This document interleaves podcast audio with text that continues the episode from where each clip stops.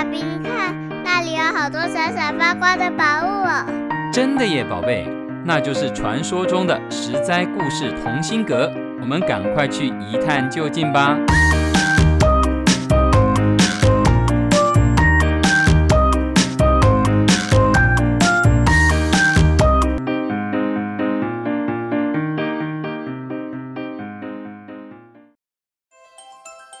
Hello，各位亲爱的小朋友们，你今天过得好吗？我是实在故事同心阁里把幸福阳光洒在你身上的桑尼姐姐。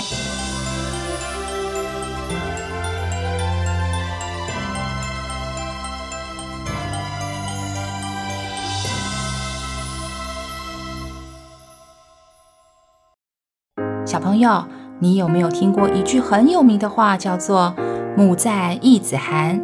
母去三子担呢？在两千五百年前的春秋时期，有一位从小就失去母亲、被后母虐待、被两个弟弟欺负的小孩。最后，他竟然能够让一家人和和乐乐的相处，让后母悔改，弟弟们也敬爱他，甚至让邻居朋友以及听到他们家发生事情的人都很钦佩他。今天桑尼姐姐就要来讲这么一个故事。没错，很多小朋友都猜到喽。我们的故事主角就是闵子骞。闵子骞很小的时候，母亲就去世了。父亲为了照顾他，便再娶了一个新太太。后来，这个后母生了两个儿子，却很偏心。对自己生的小孩百般疼爱照顾，给他们吃好的、穿好的、用好的，要什么有什么。对不是自己生的闵子骞却十分刻薄，不但把家事都推给闵子骞做，在父亲不在家的时候，还给他吃剩菜剩饭，穿粗糙的旧衣裳。但闵子骞也不以为意，就像个善良的灰姑娘，默默承受这一切。有一年冬天，天气寒冷极了。后母为两个弟弟缝制保暖的棉袄，里面塞满了上等的丝棉，穿在身上又轻又暖又舒服。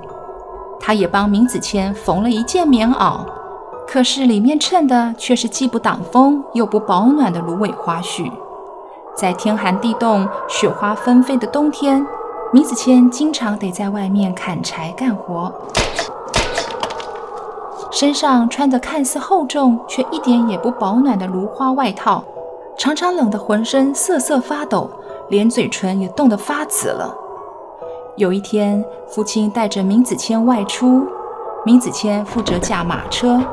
由于天气实在太冷，闵子骞在寒风中冻得发抖，早上又没吃饱，饥寒交迫之下，一不小心把缰绳掉到了地上。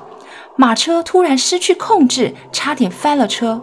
不知情的父亲生气地说：“你这个孩子真没出息，区区一条缰绳都拿不好。”父亲越说越生气，便把马鞭夺了过来，咻的一抽，往明子谦的背打下去。没想到这一抽下去不得了了，竟然把棉袄抽破了，里面飞出来的竟是一团团芦花。父亲明白了。回家后，父亲叫后母以及两个弟弟出来，他先摸摸两个孩子的衣裳。这些年，闵子骞受到什么样的待遇，自然不用多说了。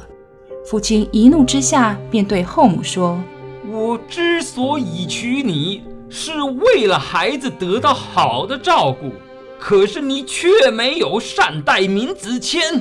你走吧，这个家容不下你。”见到父亲要赶走后母，两个弟弟和后母都害怕的哭成了一团。这时，闵子骞便赶紧跪了下来，向父亲苦苦哀求说：“父亲，请您息怒，别赶走母亲。母亲在我们家，只有我一人受到冷落。要是母亲走了，两个弟弟也会因为失去照顾而没有好日子过的。父亲，您让母亲留下来吧。”小朋友想想看。这番话呀，言之有理，情意深切。如果母亲不在了，三个小孩怎么办呢？这就是桑尼姐姐开头讲的“母在一子寒，母去三子单。这个道理说动了父亲，也让原本要被逐出家门的后母深深感动。明子谦不但没有责怪他，还想办法留住他。于是全家人哭成一团。从此以后，后母的态度一百八十度大转变。她将明子谦与自己生的孩子同等对待，而兄弟之间也互相友爱，一家和乐融融。明子谦的孝行因此传遍天下。桑尼姐姐相信，明子谦的故事很多小朋友都听过，但你有没有想过，如果你是明子谦，面对后母种种不公平甚至苛刻的待遇，你会怎么做呢？当父亲终于要把后母赶走的时候，你是不是觉得太好了，终于帮我出了一口恶气呢？闵子谦这样做到底是孝顺还是愚笨呢？这些都值得我们好好思考哦。闵子谦收录在二十四孝里面，孔子也称赞他是个孝顺的好代表。这样崇高的赞誉，并不是因为他能忍气吞声，而是赞美他能够以宽阔的胸襟去包容和孝顺母亲，又能有爱两个同父异母的弟弟。但其实更厉害的是，孔子说闵子骞的孝是能够在逆境中维持家庭和谐，使得街坊邻居、朋友们都没有机会说些闲言碎语，否则三姑六婆们一定会在背地里聚在一起，骂闵子骞的后母虐待小孩，说闵子骞的父亲被蒙在鼓里，以及同情闵子骞可怜的遭遇。但这些都没有发生。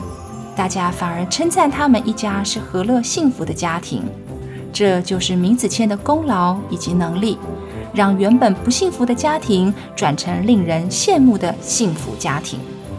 小朋友，如果你在成长的过程中遭遇到不合理或是很过分的对待时，记得要适时的沟通反映，或是求助于信任的长辈或是老师哦。桑尼姐姐希望每一个小朋友都有一颗善良、包容、为他人着想的心，但同时也要懂得保护自己，充实自己的能力哦。今天的故事就到这里，我是桑尼姐姐，下回实在故事同心阁见喽。以上由实在实在网络教育学院制作播出。